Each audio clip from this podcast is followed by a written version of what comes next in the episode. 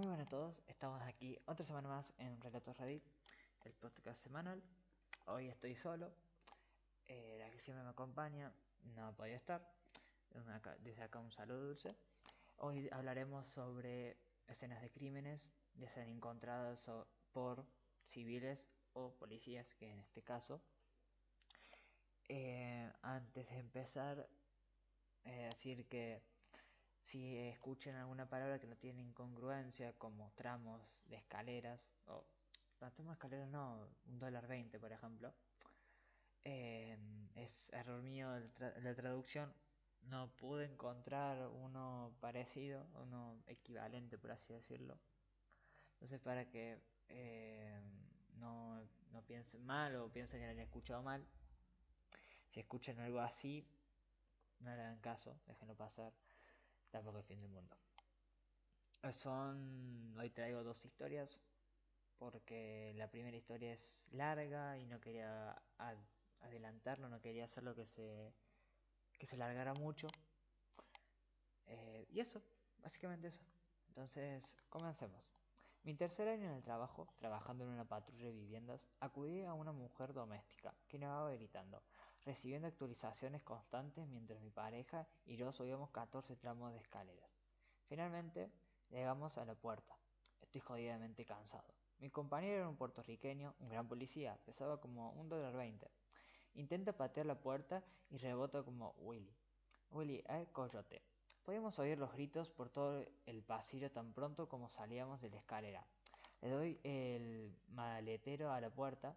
Es una puerta de seguridad de acero con tres cerrojos. Dentro del, apartamento parecía que hay un combate de escalera legítimo de la WWE. Con este grito agudo, agudo y bajo, pateé la puerta al menos una docena de veces. Estoy a punto de vomitar. Mi compañero me está gritando, abre la maldita puerta, hombre, tenemos que entrar allí. Los gritos aumentaban de volumen y el grito se convierte en, un chillido constante, inquebrantable. Entonces no hay chillido, solo gritos. Finalmente consigo abrir la puerta. Hay una mujer en el suelo en medio de la entrada.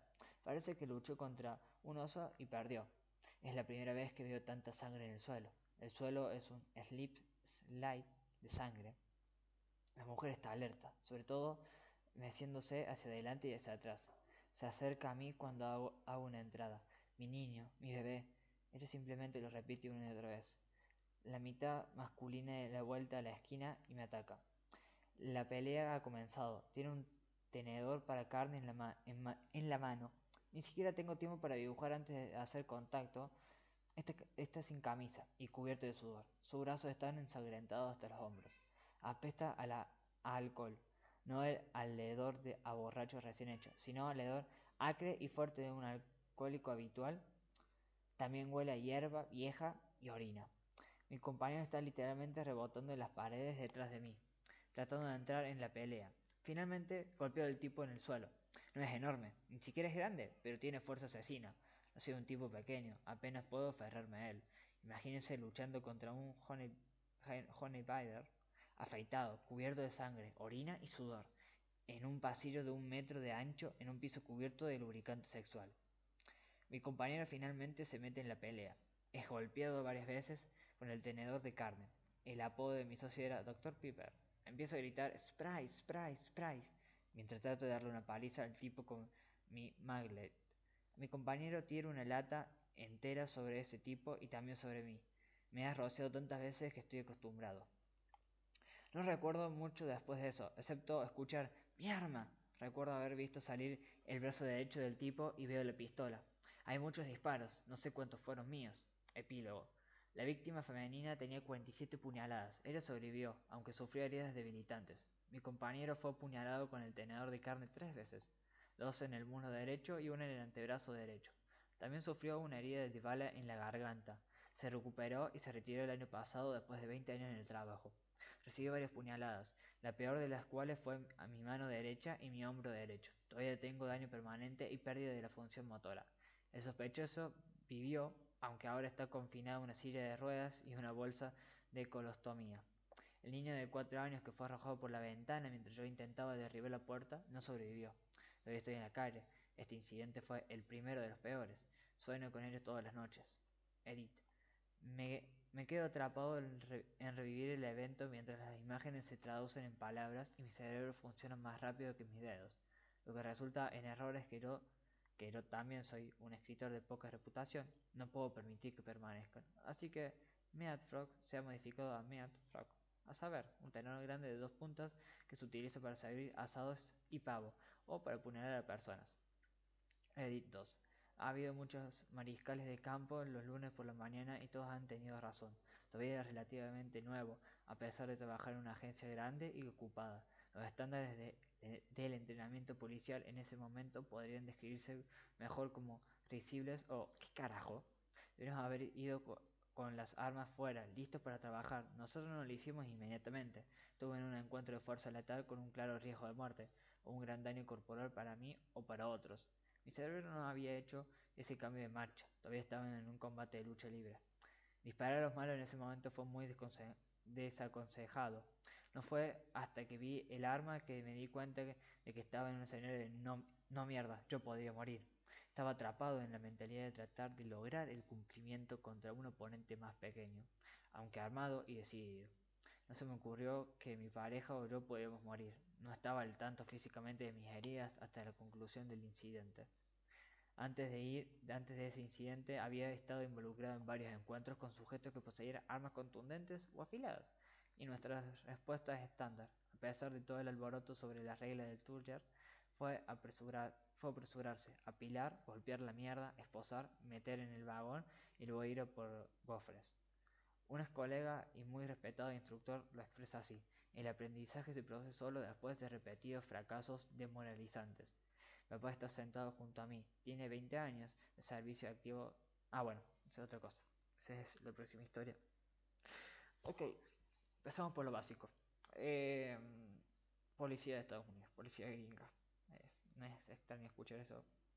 Es extraño escuchar, bueno, una eh, situación de violencia doméstica que es muy triste que pase. Eh, y es muy decepcionante que pase. Todo lo representa. La nena, el madre, todo. El actor de los policías se podría decir que fue bueno. Dentro de todo, se puede ver, se puede notar que experiencia no tenían o no tenían sobre ese tipo de situaciones. Que bueno, sí, aunque vos estés muy preparado, hay veces que hay experiencias que uno no puede, eh, puede estar listo, incluso aunque se lo, hayan preparado, aunque te lo hayan planteado miles de veces. Como que son experiencias que uno agarra, o sea, son aprendizajes que uno agarra con la experiencia de vivir la situación. ¿Pueden haber muerto? Sí, pero alguien dijo, no, no todavía, no es tu día hoy para que te mueras. Eh, lo que sí me sorprendió es que la, o sea, la descripción del tipo es un tipo bajo, eh, por lo que da a entender, es más bajo que él, es un poco delgado. El policía debe ser un, un rugby así musculoso, eh, delgado, que el tipo le haya hecho frente no uno sino dos policías. Bueno, sí, tenía. Eh, tenía coso, tenía el cuchillo, tenía un arma, eh, saber si era verdad lo del lubricante. No, me lo, no podría ser locura. Dios que estaban haciendo antes de eso. Eh, y que aún así le haya dado pelea, que lo haya, le haya matado, haya casi poder matado a la madre. O el hijo, el hijo no se puede hacer nada porque tenía cuatro años. Es como que, una criaturita, pobre, no cuatro años, cuatro meses, no recuerdo bien, pero igual tuviera la edad que tuviera, no, no podía hacer nada. Es una lástima, pero bueno, son cosas que pasan, al fin y al cabo, un trágico. Em, saber si es verdad, volviendo a lo del lubricante, si era verdad eso. Lo del borracho es, es como que el Star Park de una escena de violencia doméstica borracho, enojado, una mujer y un hombre. No puede salir nada bien de ahí, lamentablemente. Eh, después, bueno, sí, lo de la preparación, lo que dice ahí, después lo que digo yo es que eh, el aprendizaje son, bueno, como, dicen ahí. El aprendizaje es la acumulación de un montón de situaciones eh, que te, no te golpean, que te desmoralizan. Es el poder de uno levantarse. Bueno, viviste, está bien, o sea, viviste una experiencia que, te que casi te morís. Lo primero que pasa no es que hice mal, no, o sea, normal. Eh, estoy vivo, estoy bien, estoy vivo, mi compañero cómo está, la mujer cómo está, que bueno, la mujer también es una luchadora, 47 o 27 puñaladas, no sé, creo que estoy, poniendo más puñaladas que las deberían. Que, que, haya sobrevivido y que no haya tenido ningún problema motor, o sea, que no haya tenido ningún problema de eh, motricidad, de pérdida de movimiento ni nada, es impresionante, o sea, tuvo mucha suerte y aguantó como una campeona. Bueno, también, o sea, uno le, le podría parecer raro primera instancia lo de eh, lo que dice un, un hombre delegado bajo me hizo frente a mí que, que flaco no soy. O como dice uy bueno tenía fuerza asesina sí pero con fuerza asesina no te sirve contra alguien que te saca musculatura. Bueno sí ayudó mucho el cuchillo pero lo que ayudó más fue la adrenalina de que el tipo ya estaba seguramente exaltado, estaba borracho y es como que, uy, acabo de tener una pelea.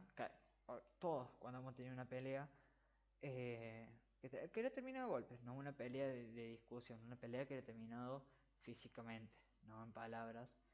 Eh, cuando está en medio de la pelea, primero no piensa, no piensa lo que va a hacer. Eh, está solo concentrado en defenderse o atacar. Y surge esa pelea, surge la adrenalina que es como el, eh, un buff, un power up que cada uno de nosotros tenemos, que te aumenta la fuerza. Es como que vos decís, bueno, el chengo este es, es flaquito, no te va a hacer nada. Pero es que muchas veces uno nos cuenta, bueno, primero, la policía no, no, no lo no lo retuvieron de una, que es disparándole a matar, porque, a ver, está con un arma blanca, intento de homicidio y homicidio, no sé si estaría en primer grado o segundo, eh, que vos, como vos como persona racional no podés pararlo. Persona racional no, como policía, como policía lo tenés que hacer es disparar porque tenés que, tenés que procurar salvar las vidas inocentes. Eh, pero sumándole, a lo mejor era flaco, tenía una fuerza asesina por la adrenalina, tenía un cuchillo y está difícil, ¿no? Está uno está difícil que dispararlo. Eh, pero es impresionante, ¿no? También lo, lo que puede hacer, eh, que un poquito de tema, la adrenalina, cómo uno transforma las personas, ya sea para bien o para mal, en este caso para mal. Pero si no, para bien, bueno, la típica, seguramente la típica historia de la adrenalina de la, de la mamá que levantó un auto para rescatar a su hijo porque se estaba por morir. Esa es la historia cliché, por no decir, no sé si otra, pero es la historia de cada día cuando va, uno va a hablar de adrenalina. Sí, vos sabés que con la adrenalina hay gente que ha podido levantar un auto. Hay, hay casos de donde una mamá levantó un auto porque su hijo se estaba por morir. Sí, también hay casos donde gente ha peleado contra vos y le ha ganado. O sea, hay gente que ha podido levantar escombros mucho más pesado que él por la adrenalina, en muchos casos. Entonces, es impresionante, bueno, al fin y al cabo esto es un químico, cómo es la reacción química que tiene este estímulo sobre, nosotros, nos puede transformar, cómo nos puede agudizar, eh, este, en este caso la fuerza, que sería el principal básicamente. Después, la puerta. O sea, yo pregunto, ¿tanta seguridad es? O sea, si viví, no sé, porque tampoco explica mucho, si viviera en un barrio peligroso, es como que, mmm, ¿te lo puedo dejar pasar una, puerta con tres cerrojos? Tres, no uno, tres. Eh, pero una puerta de cerrojo primero tiene que ser gruesa por huevos porque tiene tres cerrojos. tiene que tener tres eh, tres llaves diferentes y no una fina como viene siendo el todas las normales. No puede ser. Eh, segundo bueno hay que ver también el marco. De puerta porque no es un mismo marco de metal que un marco de madera que ya las dos o tres veces con la fuerza que tienen ellos te rompen la puerta si no te rompe primero el mecanismo una y dos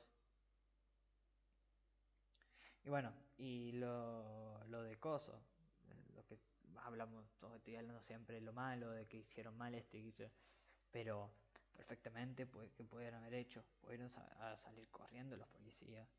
Es como que sí hicieron malas cosas, pero bueno, somos humanos.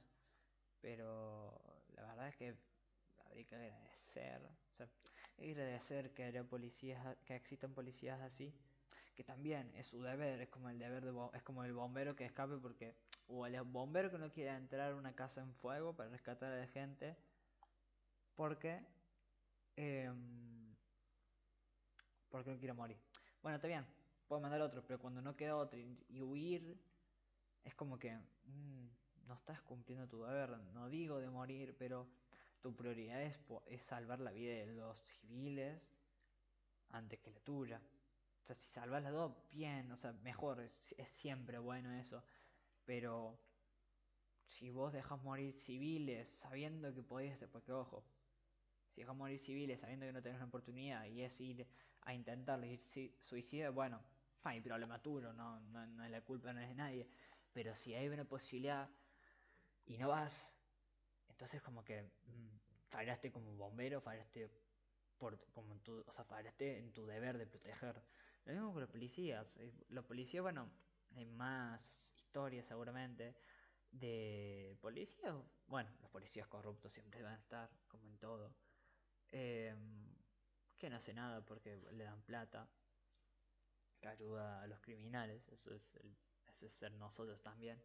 Pero también policías, policías que por el miedo uno, termina corriendo. Y bueno, también, lo estoy diciendo yo acá, de sentado desde mi casa diciendo, ay, bueno, ¿por qué no vas a pelear contra una, con un potencial asesino que tiene un arma blanca? Que te puede matar. ¿Por qué no vas? Dale, dale, dale. Lo estoy diciendo yo de acá, pero haciéndolo parecer fácil, que obviamente no es fácil. Pero el punto es de que vos como policía juraste, es un juramento, como el doctor, de proteger la vida, en este caso el doctor no pones tu vida, pero proteger la vida de los civiles e intentar salvarlo aunque puedas. Em, entonces, es como que es lindo, es bueno escuchar que policías de que tontamente han puesto su vida, no es tontamente, sino que por la, en este caso la, la inexperiencia, le han puesto vida en riesgo para proteger a la mujer. Pero sino que sí, pongan la vida, que pongan, que arriesguen su vida en salvar a alguien que se preocupe 100% por ella sin importar su vida. O sea, es como que uno no, no, no, la, no le hace perder la fe en lo que viene siendo la policía, porque sí, también, y más allá en Estados Unidos, hay policías, como hay policías buenos, hay policías que se, que se ponen a jugar básquet en medio de la calle con chicos, hay policías que también matan a los chicos no, hace ni falta nombrar un ejemplo porque hoy, a día de hoy, 7 de noviembre de 2020, 7-8 no me acuerdo bien, porque lo estoy grabando de noche, eh, ya sabemos todo el ejemplo más claro de un policía matando a alguien sin justificación. La mina es esa otra. Un policía cuando mata a alguien muchas veces se termina tergiversando. Acá es la prueba es la prueba viviente acá en Argentina. El policía que mata le termina haciendo juicio al policía y la, al ladrón lo termina tratando como una víctima. Y es como que, ok, el chico, hombre o chica o mujer, em, intentó robar, puso en riesgo la vida de los policías, la la vida de civiles y encima el policía protegiendo a los civiles de, no sé, supongamos que hay 10 y pone en riesgo la vida de 5 y el policía mata a uno, matando a una vida pero salvando 10 y uno dice, no, policía hijo de puta, mataste a uno. Es como que, ¿en serio? ¿Está bien todo ahí en casa? ¿Está bien que, o sea, está todo bien en casa, no te pegan a vos? ¿Tenés todas las neuronas conectadas? Porque sí, porque mucha gente que defiende a los violadores, a los asesinos, a los ladrones, pintándolos de víctimas, eh, dándole derechos, que bueno, sí, están los derechos humanos, los mínimos, pero de eso a, liberar, a liberarlos, que es lo que hicieron acá a principios de la cuarentena, porque había riesgo de que se podían contagiar y liberarlo y llevarlo a prisión domiciliaria donde todos, no hace falta ser un genio, una persona con dos dedos de frente donde todos sabemos que se iban a escapar y defender esa decisión es como que mm, te puedo pegar es básicamente eso es de idiota defender a alguien así. Bueno así hay gente que lo hace. Acá bueno el principio de gente que lo defiende es la misma gente que después va a las marchas, y no lo digo por criticar, pero acá en Argentina hay, gente, hay diputados, eh, diputadas, en este caso feministas, que van a la marcha, que van, en, que marchan en contra de los femicidios, de los asesinos, de, de todo. Pero después son esa misma gente que vota cuando sacan una ley en contra de este tipo de gente, va y vota que no. Y es como que sos una doble... O sos, lo haces a propósito y usas este movimiento que de, que de por sí tiene sus cosas malas como todo, pero este movimiento tan... Este movimiento justo que lucha por, por este caso que son los asesinatos. Eh, y el, el asesinato por poner una cosa, porque sé que son muchas otras cosas. Y si le, me pongo a nombrar no termino. Eh, y vas después y votas para que esta ley que podría hacer disminuir las muertes de, mujeres, de niñas, de bebés, vas y votas en contra, como que o vos no sos lo suficientemente inteligente o usás este movimiento, lo usás a tu favor para ganar votos. Entonces, ya eh, gente que apoya esto, yo también como parte de, la sociedad, en este caso ustedes, la gente, el, público femenino que me escucha, eh, la gente que sea de este movimiento, sobre todo acá, no sé, no como en nuestros países, que apoya, que ve, o sea, que sabe que hay políticos que, apo que apoyan este movimiento, fíjese, fíjense en lo que votan, y más si en este tema de coso, se trata de, violadores, ladrones, etc. Fíjese si de verdad ese político que está apoyando su causa, de verdad la apoya. O lo, solo lo está usando porque hay mucha gente que lo usa. Y hay mucha gente, hay muchas organizaciones que lo usan como todo, porque no le importa, a los políticos no le importa la gente, le importa los, que lo voten, ya está. Van a ir siempre al corriente donde que más votos les dé. Y las organizaciones, con tal de lucrar, van a hacer lo que sea. Eh, podrán haber dicho X cosa en, hace un año y año después ven que la X cosa que criticaron está vendiendo, van para ese lado y no le importa.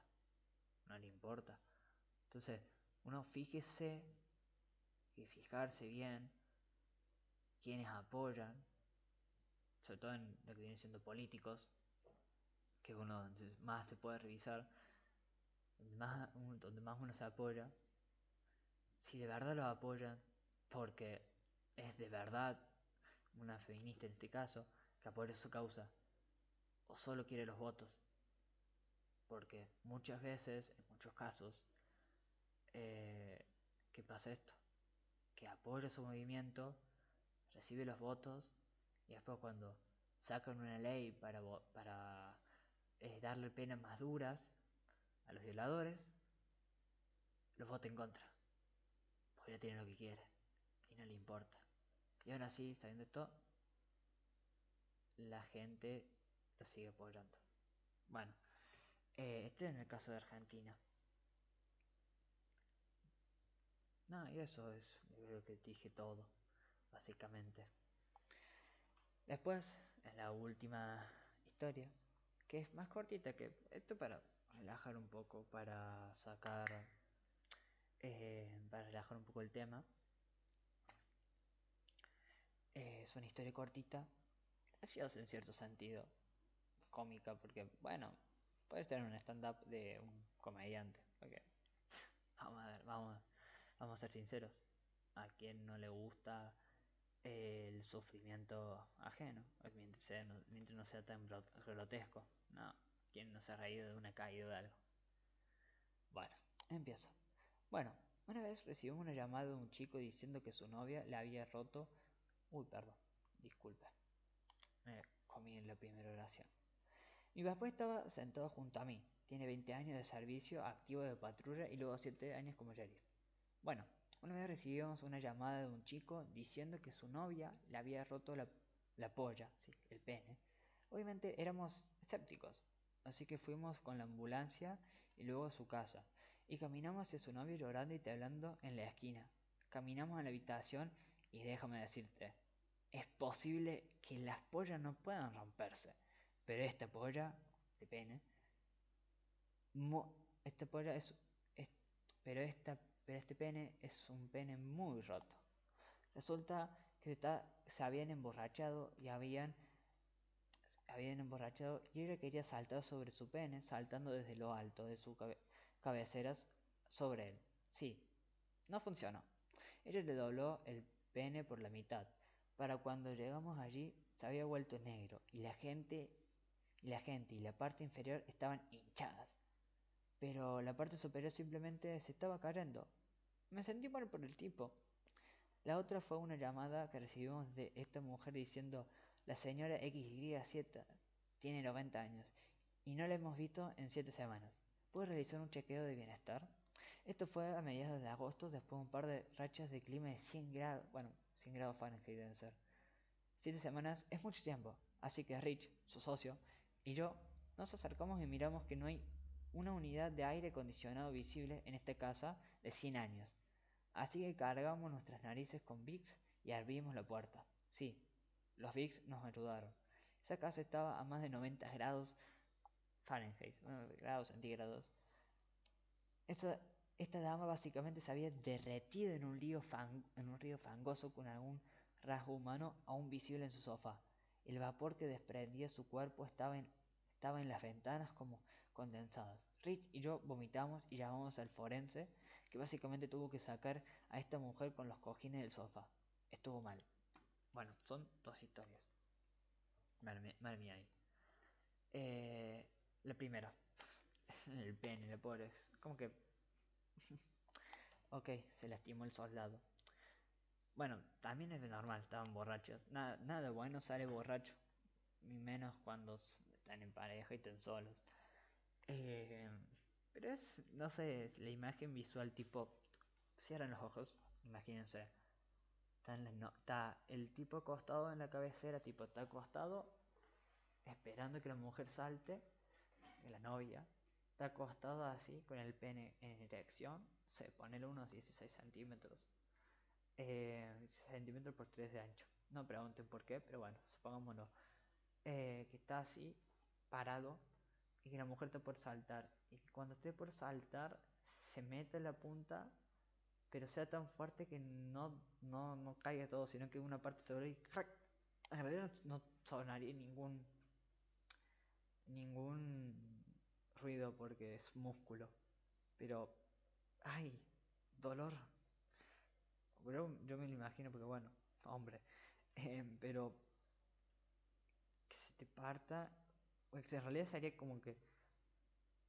que en realidad no sería cortarte, porque no se cortaría, porque no, no sería como un, no sé, el cuádrice que se corta. No, es que estaría ahí entre quebrarse cortarse. Eh, seguramente hay una palabra específica para, para esto.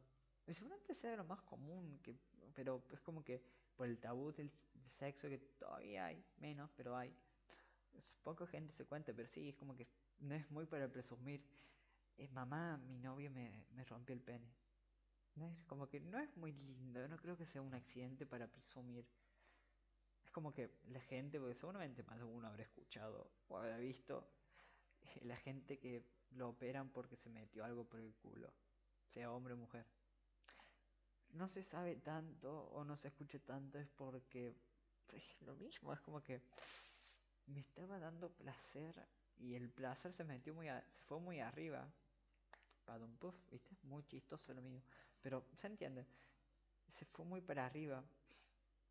Tan arriba que me tuvieron que operar. Tuvieron que abrir la panza, el, el el intestino grueso y extraérmelo. Es como que, mm, por eso los dildos están en tope. O sea, por eso lo traía. Hay gente que se lo mete, incluso el tope es como que, ok, ok, está bien, te pasas del tope. Oh, es que yo me imagino la imagen visual y es como que, mm, no, paso.